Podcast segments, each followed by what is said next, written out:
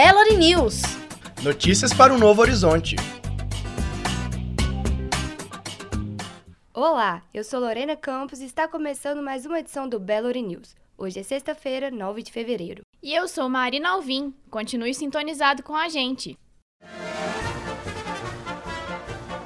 Arte e cultura.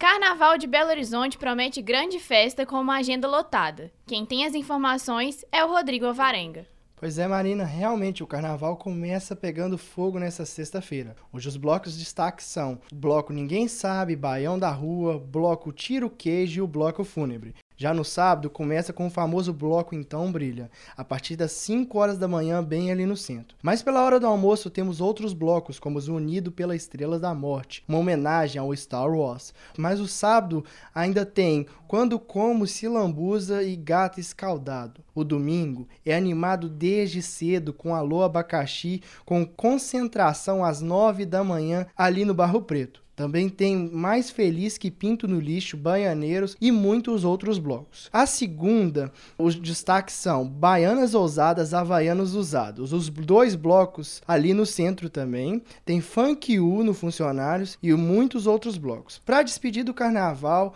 na terça-feira tem Juventude Broseada no Floresta, tem mais Baianeiros e que haja amor. E, infelizmente, tudo que é bom dura pouco. O carnaval acaba e nosso boletim de carnaval também fica por aqui. É com você, Marina.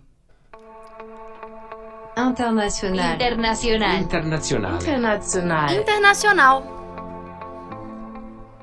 Bolsa de Nova York fecha em queda de 4,15%. O repórter André Lobado traz mais informações. As bolsas dos Estados Unidos fecharam em queda de 4,15% nesta quinta-feira, dia 8. A queda influenciou a bolsa de valores no mundo, como a Bovespa, que recuou mais de 1%. O efeito também foi sentido no mercado de câmbio e levou a uma valorização do dólar em relação a outras moedas. A moeda brasileira subiu 0,22% e alcançou R$ 3,28. Repórter André Lobato.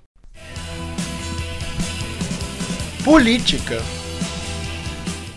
Vereadores de Belo Horizonte aprovam reajuste de 10% para os servidores da casa. Um reajuste de 10% é bem superior ao índice de inflação que ficou abaixo de 3% no ano passado. A votação, em segundo turno, ocorreu ontem. Foram 26 votos a favor e 6 contra. O aumento proposto segue agora para sanção ou veto do prefeito Alexandre Calil. Se sancionado, o reajuste passa a valer a partir de abril para 1.146 servidores municipais. O aumento não vai alterar o salário dos vereadores. Notícia boa para a capital mineira. O ministro do Planejamento, Diogo Oliveira, afirmou que não vai faltar verbas para o funcionamento do metrô de Belo Horizonte e de outras capitais. Mais informações com o repórter Daniel Daia.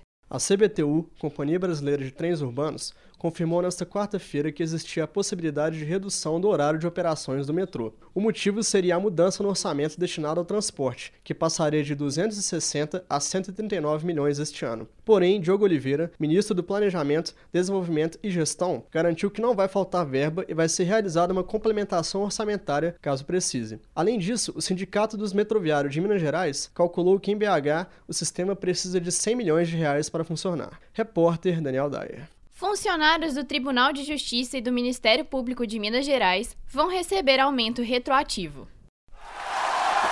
Esportes. Cerimônia oficial da abertura das Olimpíadas de Inverno acontece hoje às 9 horas da manhã, horário de Brasília. Brasil será representado em cinco modalidades. A gente descobre quais são elas com a Carol Silveira. A festa contou com um público de 35 mil pessoas e ficou marcado pelo primeiro desfile conjunto das duas Coreias e a histórica presença de autoridades norte-coreanas. No total, 2.925 atletas de 92 países vão participar dos Jogos em disputa de 102 medalhas de ouro. O encerramento do evento vai acontecer no dia 25 de fevereiro. Carolina Silveira, para o Belo News. Oswaldo de Oliveira não é mais o treinador do Atlético. A decisão foi divulgada na manhã desta sexta-feira pela assessoria do Clube Alvinegro. O repórter Matheus Caldas conversou com muitos torcedores que se manifestaram sobre o assunto. Meu nome é Isabela Ravaiani, estou no terceiro período de jornalismo. E sobre a queda do Oswaldo de Oliveira, eu acho que foi justo, porque foi uma atitude totalmente desnecessária que ele teve com o jornalista e ele acabou se derrubando, né? Foi um tiro no próprio pé. Bom, meu nome é William Souza, sou do terceiro período de engenharia de produção e para mim a queda do Oswaldo foi necessário, né? Inclusive, o clima já não estava bom no time do Galo. É, ele perdeu o controle, parecia que inclusive ele não treinava o time. É, já com a imprensa também não ia dar certo, porque esse caso que teve com o Léo Gomide aí deu um. Ficou bem ruim o clima com, a, com o resto da imprensa. No último clássico Cruzeiro e América no Mineirão, o Cruzeiro adotou uma nova estratégia para a venda de ingressos. O preço foi reduzido pela metade e o faturamento triplicou. Acompanhe o que a torcida achou dessa mudança com a repórter Bárbara Guerra. Meu nome é Hércio Sena, sou professor do curso de jornalismo e também coordenador do colegiado do curso de jornalismo, PUC Minas. Eu acho a medida muito boa. Acho, aliás, que ela, ela veio, veio tarde, desde a reforma do Mineirão. Porque é um absurdo você ter um estádio com aquela capacidade e pessoas de um, de um menor poder aquisitivo não poder ter acesso ao Mineirão. Henrique Salmazo, sexto período de jornalismo. É muito importante essa redução porque é, você convida o público a um, a um tipo de campeonato que não é, de certa forma, atraente, né? Então é melhor você ter tipo, cinco pessoas pagando 10 do que uma pagando 50, porque lá dentro essas cinco vão, vão consumir mais. Eu acho muito válido essa, essa, essa promoção que o Cruzeiro está fazendo. Espero que continue assim durante o ano todo. Economia.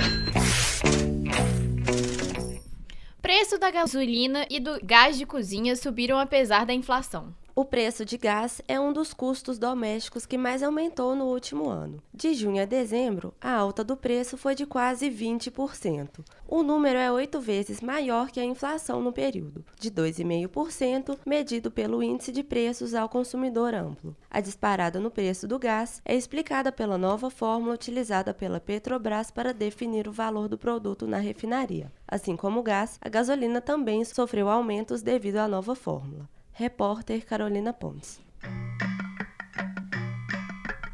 Saúde!